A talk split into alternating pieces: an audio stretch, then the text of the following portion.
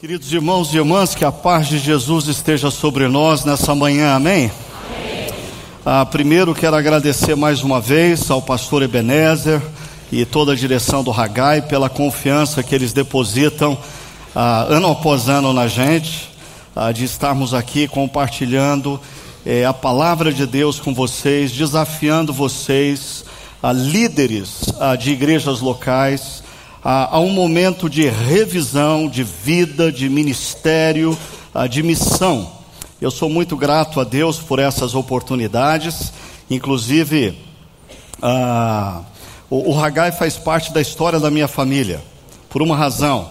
É, pastor Elias falava que eu tenho ah, três filhos, eu de fato ah, tinha três filhos até ah, quatro anos atrás, quando a Luísa casou com o Paulo Nazaré e agora a gente tem quatro filhos, e o Levi caminha para se casar com a Jéssica, a razão pela qual a Sônia não está aqui hoje, ela está correndo atrás das coisas.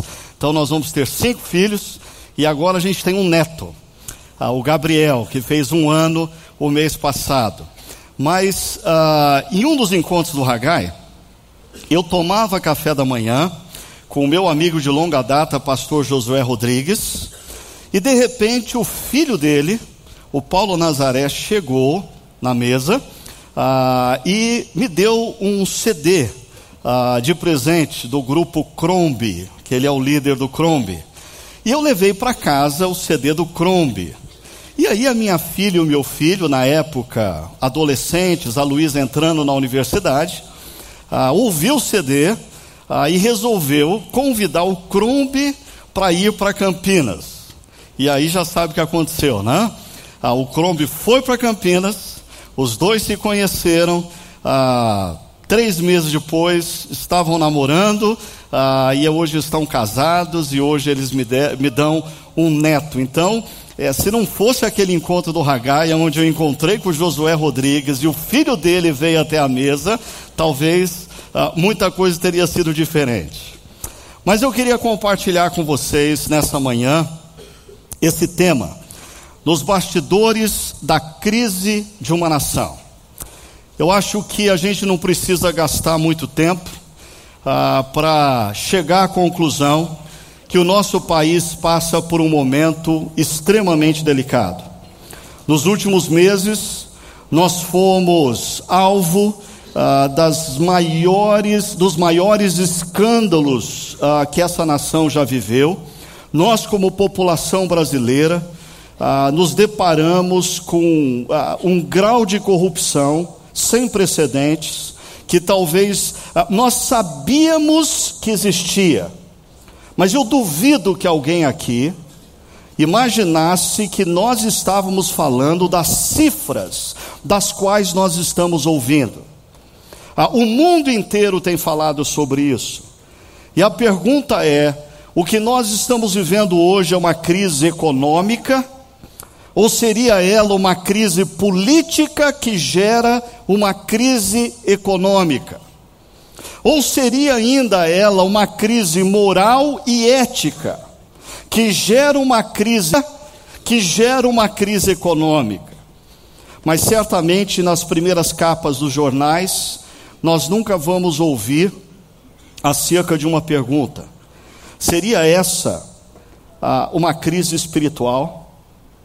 Ah, uma crise espiritual que gera um país ah, onde a ética e a moral se encontram nos ba mais baixos níveis, gerando acordos políticos vergonhosos, gerando a situação econômica que nós nos encontramos. Ah, eu algumas semanas atrás eu dizia a comunidade que eu pastoreio, que por detrás de uma nação imersa numa crise sociopolítica e econômica, por detrás de um povo refém de uma ética individualista, pragmática e relativista, existe sempre uma crise maior. E essa crise maior é a ausência da percepção da existência de um Deus justo, presente e ativo na história. Os nossos líderes maiores deputados, senadores, presidentes da república, juízes federais, fazem o que fazem, porque nós estamos vivendo num país e numa cultura que se ressente de uma percepção de que Deus existe, e esse Deus é justo, e esse Deus é presente na história, esse Deus está ativo, ah, esse Deus há de se manifestar.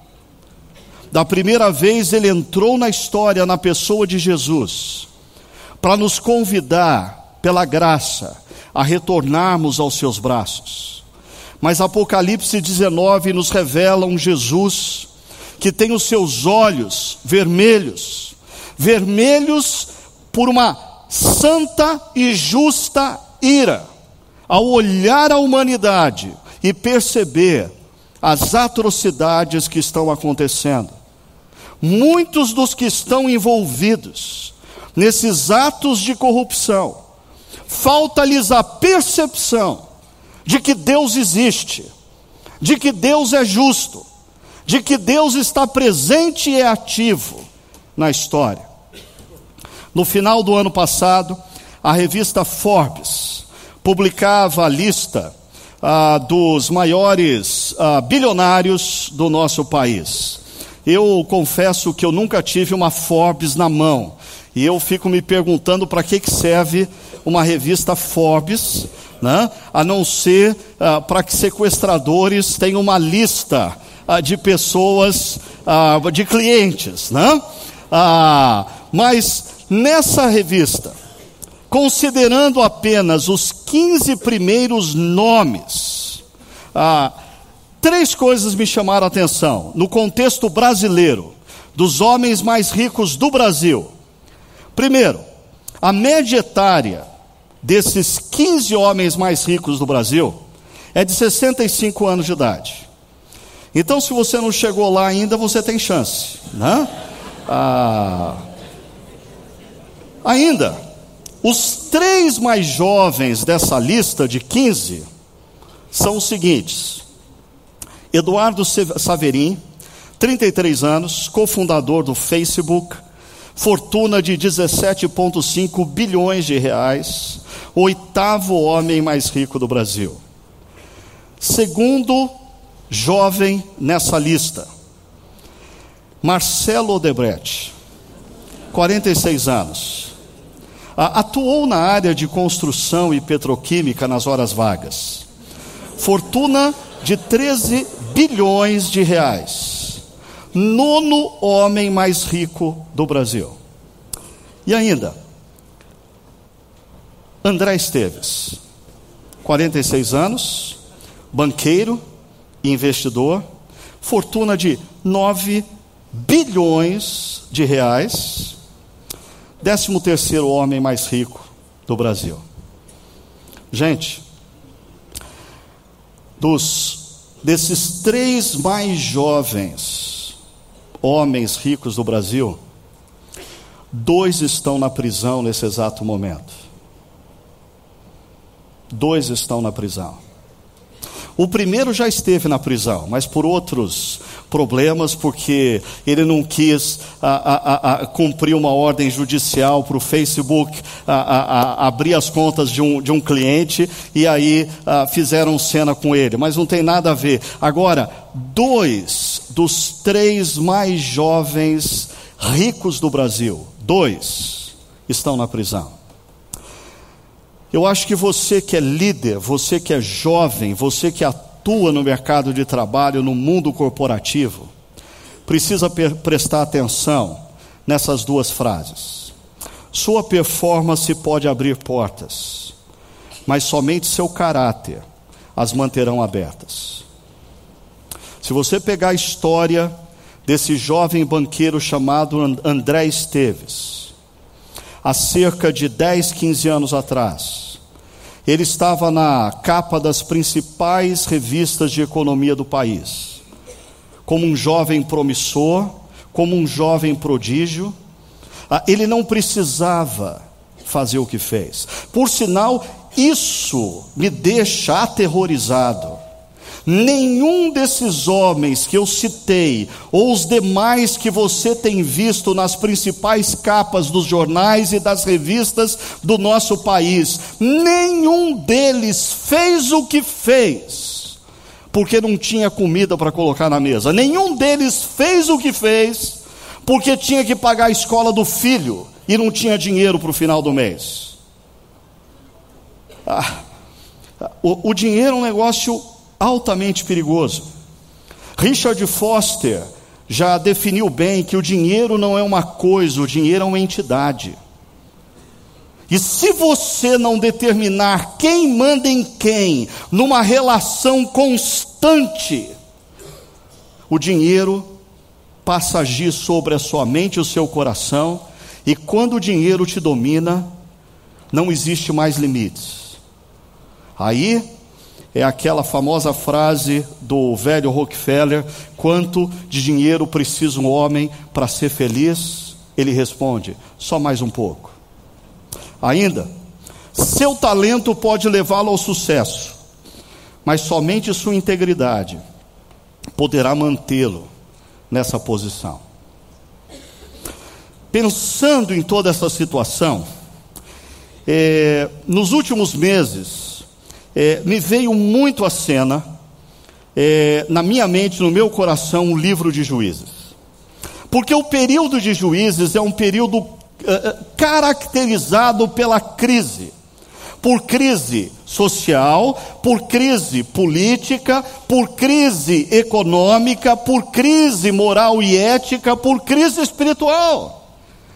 Então, se tem um bom livro para nós fazermos devocionais dos momentos que nós estamos vivendo, é o livro de Juízes. Mas, mas para você entender o livro de Juízes, você precisa fazer suas devocionais também no livro de Deuteronômio, para você perceber que muito do que acontece no período de Juízes é decorrente do fato de que o povo ouviu, mas não escutou. O povo teve pregações, mas não deu atenção. Quando você pega o livro de Juízes, te dá aí um resumo para você te ajudar na sua, uh, no seu período devocional.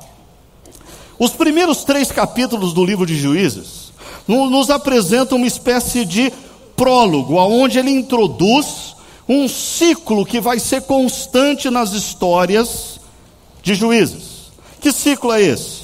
Primeiro, o povo se afasta de Deus. Segundo, as adversidades emergem. Terceiro, o povo ora, e o pastor Jeremias trabalhou isso ontem à noite aqui. Ah, quando o povo ora, Deus levanta um líder e a ordem é restabelecida. Mas sabe qual é o problema? 40 anos depois, quando uma nova geração está à frente, e por alguma razão essa geração não foi influenciada pela palavra de Deus, não foi preparada, não foi instruída, o ciclo volta ao início. O povo se afasta, as adversidades emergem, o povo clama, Deus levanta um líder, a ordem é restabelecida. Quando você avança no livro de Juízes, a partir do capítulo 3, você vai ter as histórias ah, propriamente ah, dos juízes, ah, daqueles homens que Deus levantou para fazer história. E mais tarde, a partir do capítulo 17, acontece uma coisa estranha, literariamente falando, porque ah, parece que as histórias não seguem mais o ciclo proposto no início. Ah, Talvez os últimos capítulos de Juízes nos revelem o que acontece com uma nação quando ela chega no fundo do poço. No fundo do poço. Ah, veja só, ah, aquele ciclo inicial de o povo se afastar e ter sofrimento, e o povo orar, Deus levantar um líder, Deus levantar um herói e restabelecer a ordem, não é mais respeitado. Agora só existe crise, crise, crise e crise. Não existem heróis a partir do capítulo 17. E o caos se estabelece. O, a partir do capítulo 17, eu diria que as histórias são aterrorizantes. Uma delas, por exemplo, uma jovem, a concubina de um levita, está viajando com ele. O levita e essa jovem estão numa praça da cidade. Um senhor de idade resolve acolhê-los ah, na sua casa. Ah, um pouco mais tarde, os homens da cidade se reúnem numa versão ah, do que aconteceu em Sodoma e Gomorra, batem na porta daquele homem idoso e pede para eles entregarem o levita, porque eles querem abusar sexualmente do levita.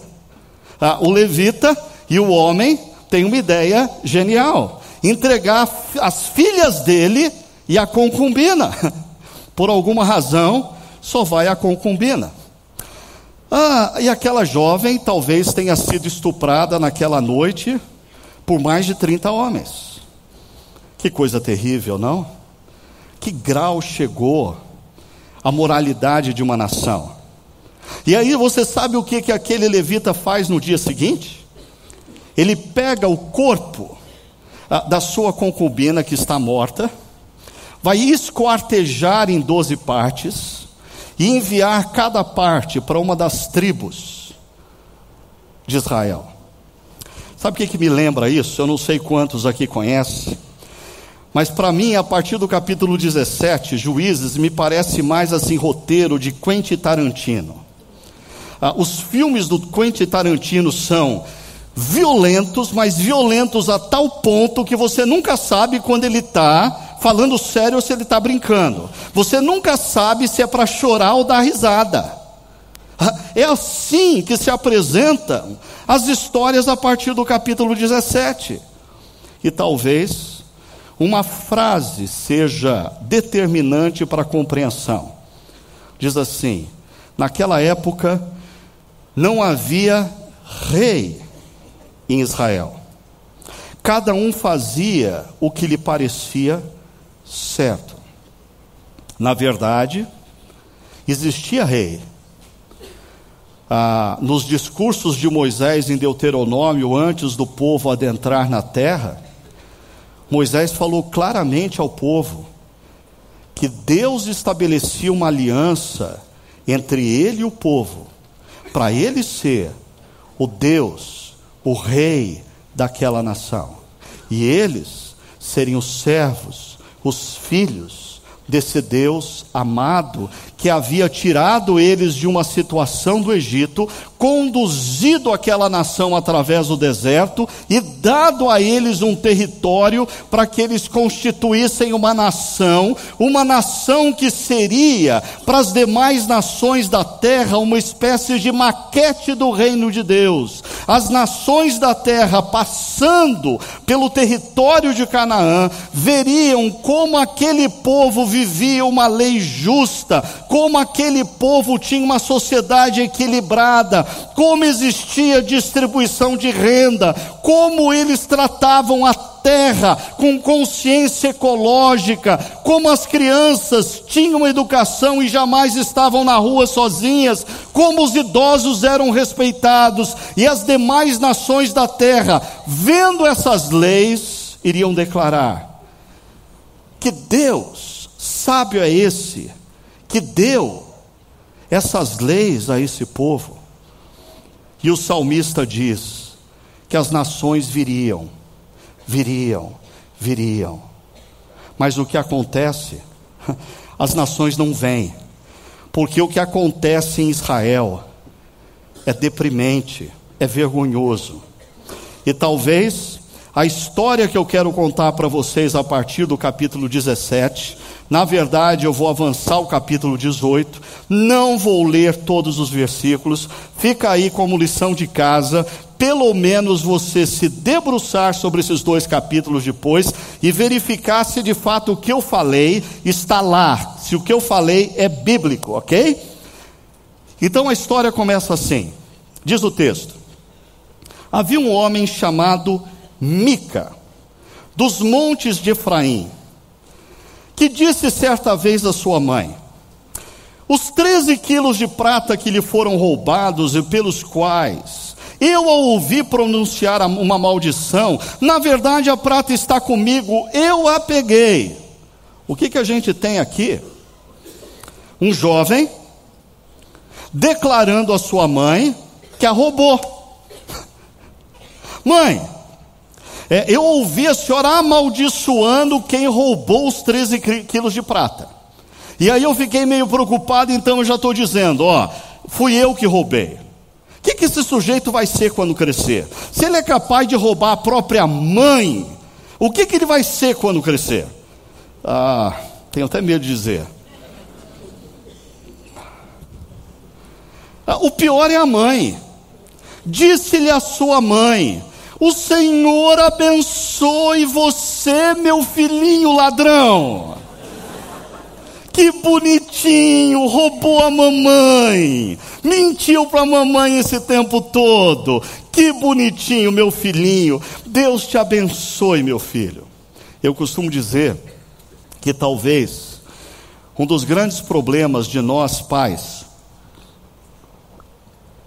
é que nós subestimamos a pecaminosidade dos nossos filhos. Nós achamos que todo ser humano é pecador. Todo ser humano nasceu a partir da natureza corrompida pelo pecado. Mas os nossos filhos são diferentes.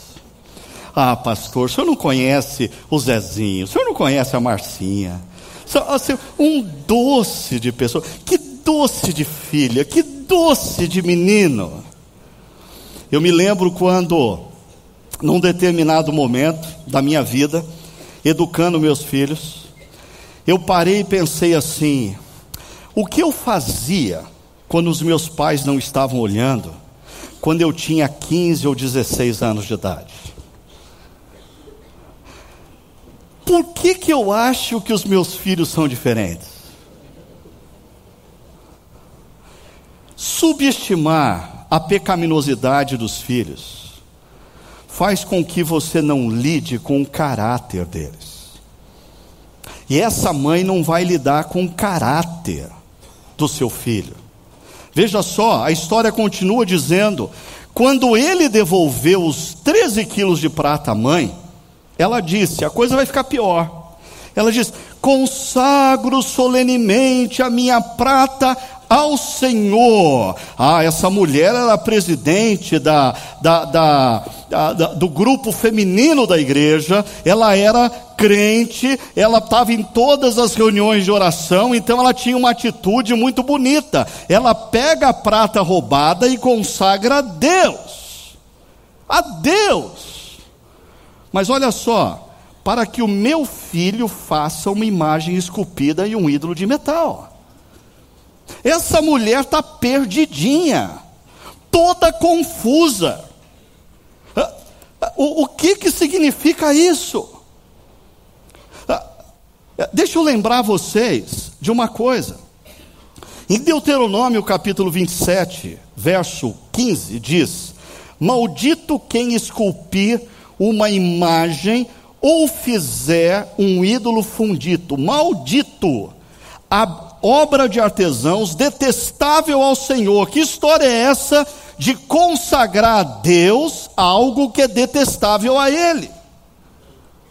Ah, então veja o que acontece.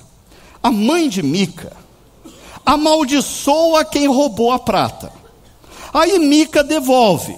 Então daí a mãe de Mica abençoa. Só que daí ela abençoa e devolve a prata para ele fazer da prata um ídolo. Consequentemente, ela volta a amaldiçoar o seu filho.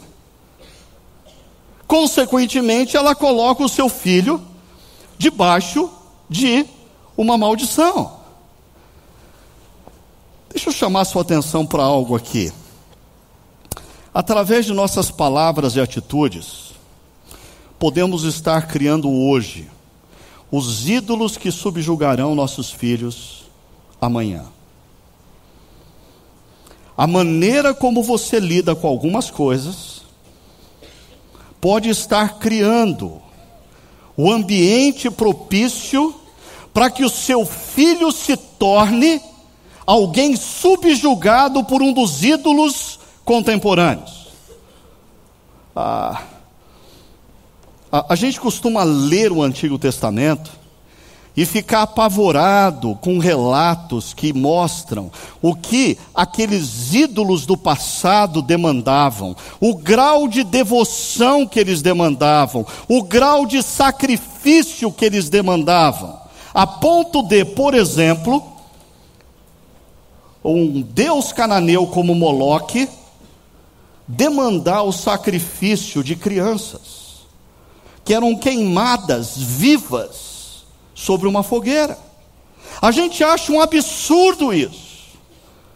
Agora a gente não para para pensar que hoje a gente não chama de Moloque, de Baal, mas os ídolos contemporâneos continuam fazendo devotos, fazendo seguidores, demandando devoção absoluta e gerando sacrifícios. Ou se não, o que pensar daqueles que, em busca do sucesso da carreira profissional, estão sacrificando suas próprias famílias, acabando com seu casamento. O que pensar de homens e mulheres que, em nome de ter uma estabilidade financeira futura, até mesmo para beneficiar os seus filhos, estão terceirizando e abandonando seus filhos. Eles não entregam para Moloque, mas eles entregam ao acaso. É um Deus tão cruel quanto Moloque. Quantos pais incentivando esse padrão de estética, de beleza, estabelecido por Hollywood ou pela Rede Globo não estão subjulgando suas filhas a doenças que na adolescência e na juventude vão demandar delas a própria vida. Pastor Tim Keller diz: um ídolo é qualquer coisa mais fundamental do que Deus para sua felicidade, sentido na vida ou identidade. E nós precisamos parar e pensar se, como pais, nós temos criado filhos que adoram a Deus acima de todas as coisas.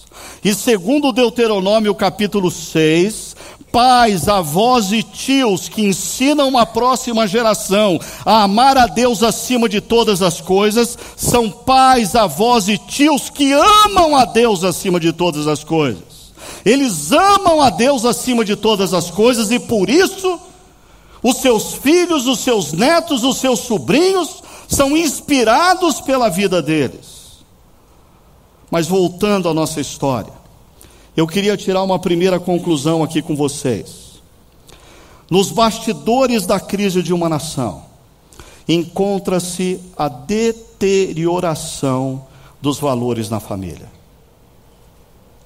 A crise que nós vivemos no nosso país, antes de mais nada, é uma crise na família. É a família que tem formado adolescentes, jovens e homens que não respeitam o que é do outro. É na família que são formadas pessoas que não conseguem fazer a distinção entre o que é privado e o que é público. Por quê? Porque nós estamos vivendo o fruto de talvez três, quatro, cinco décadas, aonde o que prevaleceu na criação dos filhos foi o humanismo, foi um psicologismo, não estou falando nem de psicologia, psicologismo não pode criticar, não pode repreender, só pode elogiar, só pode encorajar. E agora nós temos homens que em público, em rede nacional, é chamado de ladrão e não fica nem vermelho. Por quê? E, e isso é fruto da deteriorização ou deterioração dos valores da família.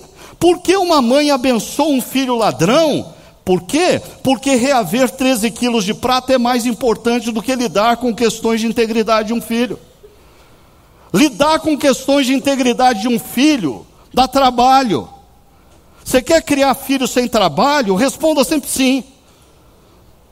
Toda vez que você tiver que criar, o seu filho vem, pai, posso. Você tem duas alternativas. Alternativa 1, um, sim, ele vai embora e não te perturba. Alternativa 2, não.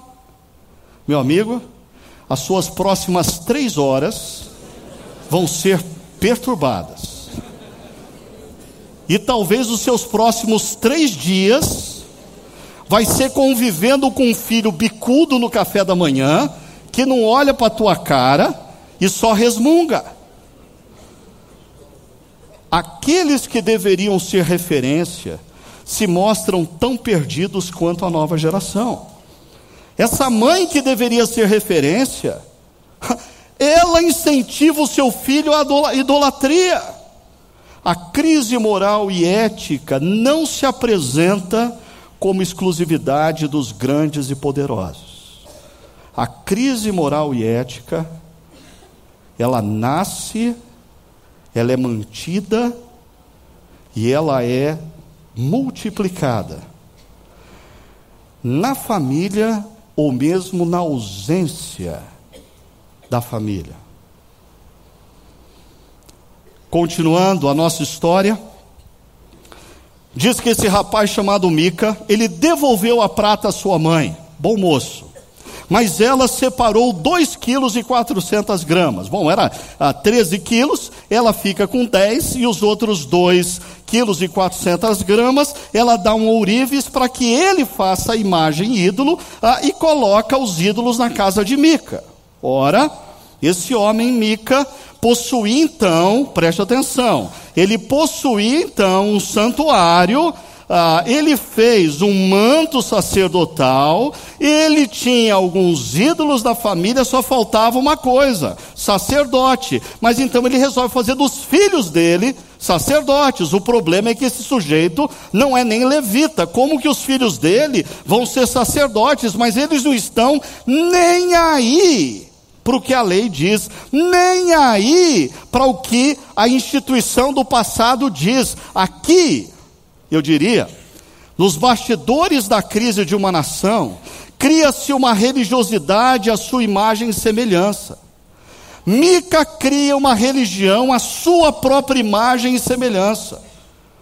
É o santuário dele, com a estola sacerdotal dele, com os hinos que ele gosta, ou os cânticos que ele gosta, e os filhos dele que recebem mesada dele são os sacerdotes. Em outras palavras, Mica, nesse uh, worship center, personal worship center, né? uh, ele pode sentar na primeira fileira que o sacerdote nunca vai falar mal dele. É o filho dele que recebe mesada, o sacerdote é sustentado por ele. Perceba, essa espécie de religiosidade privada, Mica tem sua própria casa, do seu próprio jeito, ah, com seu próprio sacerdote, sem qualquer relação institucional. Te lembra alguma coisa? Segundo o último censo do IBGE, o grupo religioso que mais cresce no nosso país é o grupo chamado de desigrejados. Eu não vou discutir aqui isso porque é um negócio muito complicado. Existem razões dos dois lados. Mas uma coisa que, se você tem adotado esse estilo de vida, achando que isso é o supra-sumo de ser cristão contemporâneo, completamente desconectado de qualquer instituição. Você pode seguir a Jesus sem estar numa igreja, você pode ficar na sua casa. É, Mica também pensava assim. Ah, é que você não concorda com o que as igrejas fazem, você não concorda com o que os pastores dizem. Mica também pensava assim, por isso ele tinha os sacerdotes dele. Ele, clica, ele ficava em casa e assistia o culto pela internet, só dos pastores que falavam o que ele queria ouvir. Até o momento que o pastor falava alguma coisa que ele não queria ouvir, a partir daquele dia ele passava a ouvir outro pastor, porque aquele outro não presta mais. Isso não tem nada a ver com espiritualidade cristã, isso não tem nada a ver com ser discípulo de Cristo, isso tem a ver com ser consumidor eclesiástico. Isso tem a ver com ser formatado por uma cultura. Chamando novamente o titio Tim Keller para não apanhar sozinho, ele diz: se o Deus que você adora nunca discorda de você. É bem possível que você esteja adorando uma versão idealizada de você mesmo.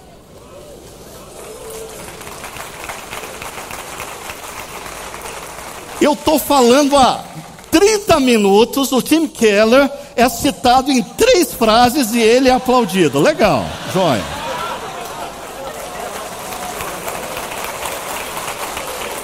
Mas ninguém Ninguém nunca vai poder dizer, é bem que o Tim Keller ah, não falou ao corações do pessoal do Haggai, né? Do Congresso Haggai. Como a gente viu, essa frase ela é decisiva para a gente compreender o que está acontecendo. Naquela época não havia rei em Israel, cada um fazia o que lhe parecia certo. É chave para a compreensão do que está acontecendo.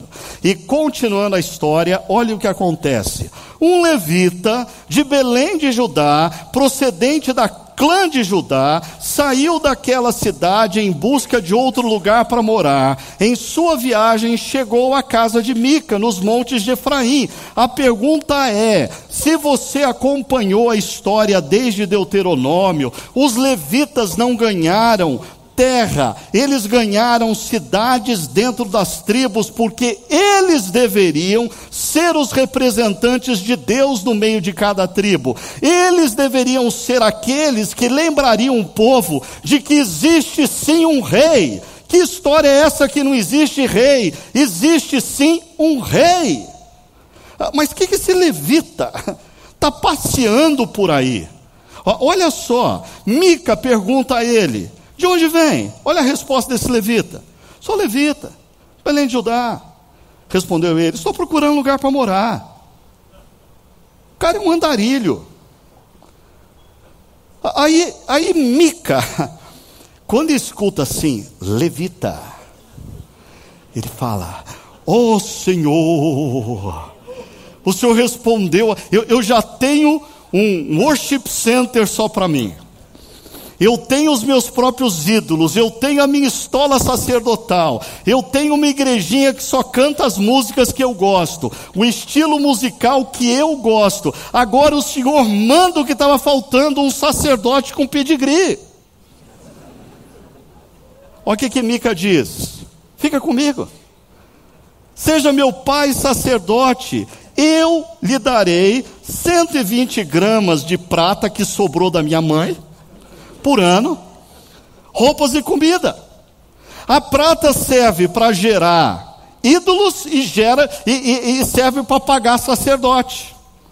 Ah, cuidado, se Deus tem te dado a graça de fazer dinheiro, se Deus tem te abençoado para você ser um homem de negócios e Deus tem te abençoado fazendo dinheiro, tome cuidado para não fazer do seu dinheiro provedor de ídolos e não queira comprar sacerdotes.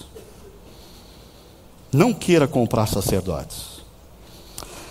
O jovem levita concordou em ficar com Mica e tornou-se um dos seus filhos. E Mica disse: Agora, olha só, olha a visão desse cara. Agora sei que o Senhor me trará bom, com bondade, me tratará com bondade, pois esse levita sacerdote com pedigree agora se tornou responsável pelo meu worship center. Nos bastidores de uma crise na nação, perde-se o senso de vocação. Por quê? Quem era o levita? Qual seria o papel dele em Israel? Lembrar o povo de que existe um Deus. No entanto, em tempos de crise, ou tempos de crise, nos apresentam alguns perigos. Primeiro, ideais ou utopias são abandonados. Pessoas resolvem viver simplesmente para sobreviver. Se abandonam ideais, se abandonam sonhos. E isso acontece tanto na vida de profissionais, por exemplo, profissionais que um dia sonharam em serem médicos, para abençoar pessoas, aquelas mais carentes, serem advogados para defenderem o direito daquele que não tem condição de receber o que é justo.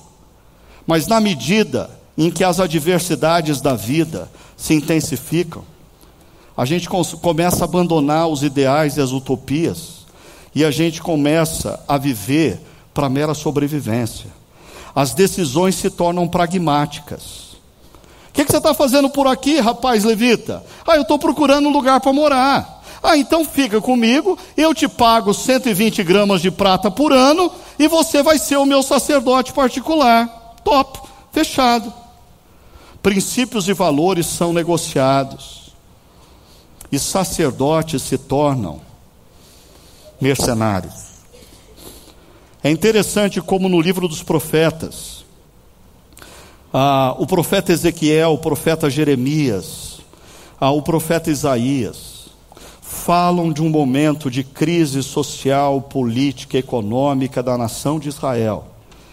E dentre os elementos que eles salientam, eles salientam sim que o rei se corrompeu, eles salientam sim que os juízes não julgam mais a causa do inocente, mas eles salientam também que os sacerdotes se venderam. Os sacerdotes não fazem mais o que eles deveriam fazer. Os sacerdotes estão preocupados mais com quanto a, pessoa vai dar para a sua instituição do que se ela está andando nos caminhos de Deus. Nós, pastores, precisamos tomar muito cuidado com isso, porque alguns desses que estão aparecendo na primeira capa das revistas e dos jornais como criminosos, articuladores de grandes esquemas de corrupção, por aí dizem ser evangélicos. Não, não precisa não. Juízes 18. O que, que acontece aqui? A tribo de Dan ainda não havia se estabelecido na terra. Cinco espias de Dan são enviados para avaliar uma determinada região. Esses espias passam pela região de Efraim, onde Mica mora, e aonde o levita é o sacerdote particular de Mica. Ah, e quando eles passam, eles fazem contato com esse tal de levita. Os espias voltam para a tribo de Dan, apresentam um relatório e a tribo de Dan decide: nós vamos invadir aquele território. E quando eles estão indo para a invasão desse território, olha o que acontece a partir do verso 14. Os cinco homens que haviam espionado anteriormente a terra de Laís disseram aos seus irmãos: vocês sabiam que numa dessas casas há um manto sacerdotal, há ídolos da família, uma imagem esculpida e um ídolo de metal? Olha só essa frase. Agora vocês sabem o que devem fazer. Ponto. Sabem? Depende. Se eles sabem o que deve ser feito a partir de Deuteronômio, esses ídolos devem ser quebrados. Esses ídolos devem ser destruídos. Porque esses ídolos amaldiçoam não apenas quem o adora, mas amaldiçoam uma família inteira, amaldiçoam uma tribo inteira, amaldiçoam uma nação. Ídolos subjugam homens, famílias e nações. Ídolos demandam devoção total ídolos consomem a vida dos seus adoradores. Mas será que eles sabiam mesmo o que fazer? Olha o que acontece.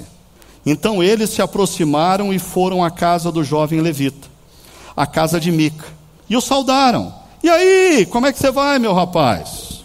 Os cinco homens que haviam espionado a terra entraram e apanharam a imagem, o manto sacerdotal, os ídolos da família, o ídolo de metal, enquanto o sacerdote e os 600 homens armados permaneciam na porta. Esse rapaz não vai falar nada? O sacerdote, o jovem levita, então perguntou: O que é que vocês estão fazendo? E olha o que, que o pessoal da tribo de Dan diz: Silêncio, não diga nada. Venha conosco e seja nosso pai sacerdote. Não será melhor para você servir como sacerdote uma tribo e uma clã de Israel do que apenas uma família de um só homem? O que a gente está vendo aqui? Esse rapaz levita, pastor de uma pequenininha igreja no interior, está sendo convidado para ir para um grande centro e pastorear uma igreja de 5 mil membros, de 10 mil membros. Mas olha, gente, esse rapaz, ele não tinha onde cair morto. Ele não tinha onde viver, ele não tinha o que comer. E sabe o que, que Mica fez? Acolheu esse rapaz, deu uma chance para ele, fez dele sacerdote. Esse rapaz não vai topar essa proposta indecente, mas não.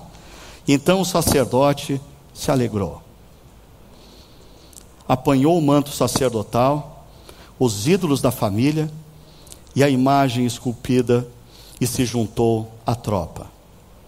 Queridos, a postura desse sacerdote representa grandemente os valores daqueles que se diziam povo de Deus.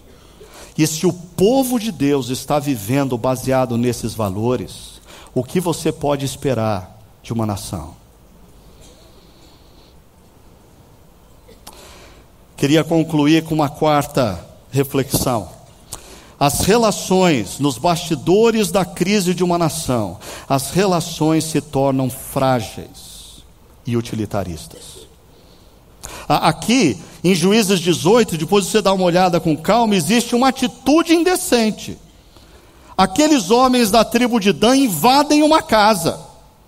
Mas existe também uma proposta indecente. Os homens da tribo de Dan dizem: deixa esse povo aí, ah, pequenininho, deixa essa família e vencer o sacerdote particular de uma tribo inteira.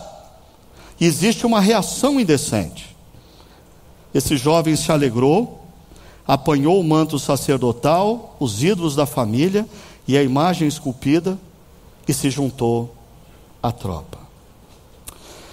Três pontos a serem considerados diante de tudo isso. Primeiro, por detrás de uma nação imersa numa crise moral e ética, existe uma crise ainda maior na família. E eu queria fazer um apelo a vocês, para que nós repensássemos a nossa relação com os nossos filhos, sobrinhos e netos. Que nós abandonássemos essa ideia da terceirização, de acharmos que é a igreja que tem que ah, enchê-los de espiritualidade, contagiá-los em amor a Deus. Não! Muitos dos nossos adolescentes e jovens estão se afastando da igreja na medida em que adentram na universidade ou adentram no mercado de trabalho, não porque a igreja não tenha programas fascinantes, não porque a igreja não fale a linguagem deles, tudo isso pode ser parte do pacote, mas a maioria deles estão se afastando porque chega um determinado momento eles começam a perceber claramente que existe um grande gap, um grande abismo entre o que ele vê os pais vivendo no domingo e o que eles veem os pais vivendo de segunda a sábado. É isso que tem afastado a geração jovem das nossas igrejas. Deuteronômio 6 diz que a nossa responsabilidade não é ensiná-los a Bíblia. A Bíblia é instrumento. Ensinar para o seu filho, para o seu neto, para o seu sobrinho, as histórias bíblicas, os personagens bíblicos, isso tudo faz parte, mas é meio. Deuteronômio 6 diz que a nossa missão é ensinar para a próxima geração amar a Deus, amar a Deus.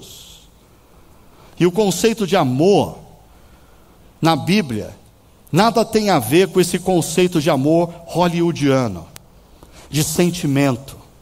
O amor na Bíblia é atitude. Deus amou o mundo de tal maneira que deu.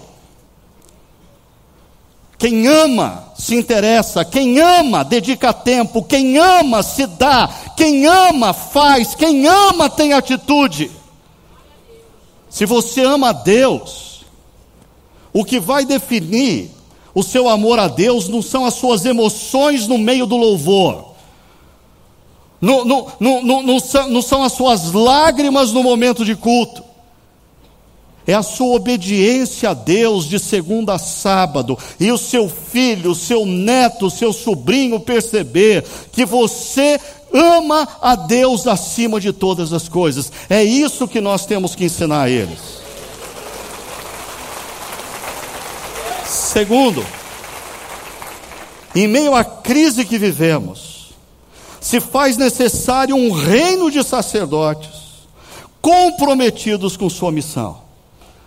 Aqui, nesse auditório, nós temos homens e mulheres envolvidos nos mais variados meios profissionais da nossa sociedade brasileira. As nossas igrejas estão repletas, as nossas igrejas têm uma quantidade imensa de profissionais, homens e mulheres, nas maiores eh, e todos os cantos da sociedade brasileira. Nós precisamos orar, sim, para que Deus conscientize esses cristãos de que o papel deles não é vir à igreja todo domingo, adorar, chorar e ouvir uma mensagem, isso é parte do papel, mas o papel principal deles é de segunda a sábado serem verdadeiros sacerdotes aonde eles se encontram, declarando a essa nação em todos os cantos que existe um rei no Brasil e é o nosso Deus. Nós estamos sofrendo porque princípios e valores que Deus nos deu foram abandonados. Nós estamos sofrendo ah, porque a idolatria está por todos os cantos dessa nação, e eu não estou falando da idolatria religiosa, eu estou falando da idolatria contemporânea que também está presente na fé protestante evangélica.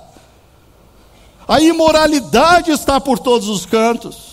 Mas por favor, entenda o seguinte: quando eu falo que nós precisamos ser um reino de sacerdotes nesse país, aonde quer que nós estejamos, eu não estou dizendo que você tem o direito de voltar segunda-feira para o seu espaço de trabalho e começar a determinar os princípios e valores que vão reger a vida dos outros. Deus não nos deu essa autoridade, não é essa a nossa missão, não é isso que Deus quer que nós façamos. Ele quer que você viva os princípios e valores que Ele te deu. Terceiro, precisamos abraçar seriamente o importante desafio de influenciarmos significativamente a próxima geração. E aqui nesse último ponto eu quero falar de alguma coisa que tem me tocado muito, muito. Porque Talvez há cerca de 25 anos atrás, eu escrevi um pequeno livreto que falava da geração jovem num país chamado Brasil. E eu discorria sobre essa história, a história de Mica, a história desse jovem levita. E eu confesso que eu nunca tinha parado para perceber quem era esse jovem levita. Quem era esse jovem levita que perdeu completamente a consciência da missão? Quem era esse jovem levita que se tornou um mercenário? Quem era esse jovem levita que se deixou usar para levar uma família a se tornar idólatra ou incentivar uma religiosidade, a própria imagem e semelhança de Mica? Juízes 18, 30 diz: o nome desse jovem era Jonatas. Ele era filho de Gerson.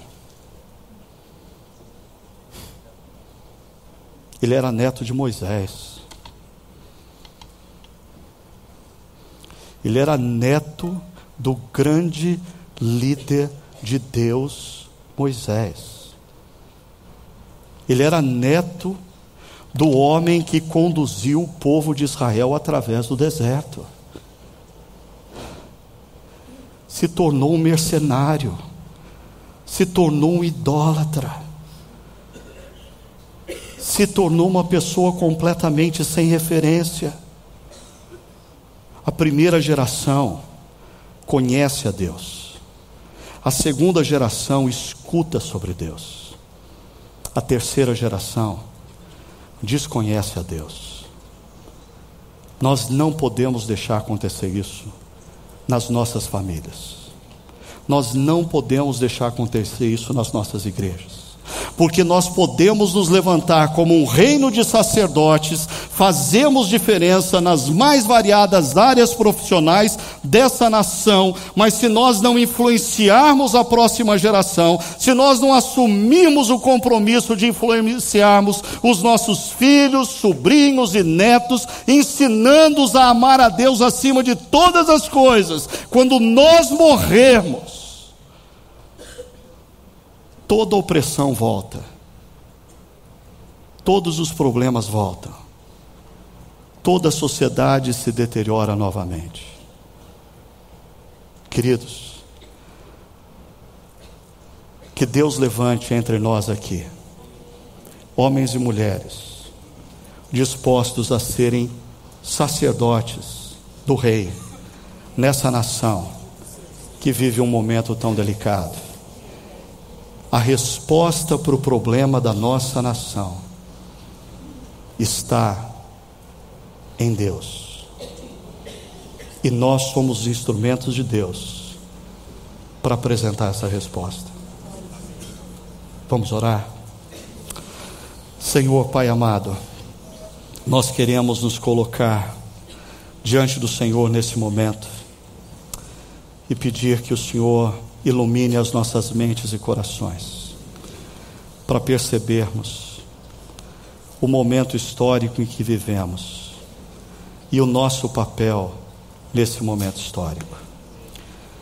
Que o Senhor, através das palestras e de todo o ambiente que nós temos aqui no Ragai, que neste final de semana o Senhor levante homens e mulheres comprometidos com a missão de fazerem diferença na sociedade brasileira e que este compromisso contagie suas igrejas, contagiem também amigos, parentes, pessoas que estão à, sua, à, à volta deles e que o Senhor os use poderosamente como referência onde quer que eles estejam. Mas nós queremos te pedir, Pai, que em meio a toda dedicação nossa pela igreja, pelo Senhor, que nós jamais nos esqueçamos que parte da nossa missão para com o Senhor é ensinar os nossos filhos, sobrinhos e netos a te amarem, a te amarem. Por isso nós te pedimos, primeiramente, liberta-nos, Pai dos ídolos pessoais que temos, nos transforma em homens e mulheres que te amam de todo o coração, com toda a mente, com toda a força, e que o nosso amor ao Senhor seja visto pelos nossos filhos, sobrinhos e netos,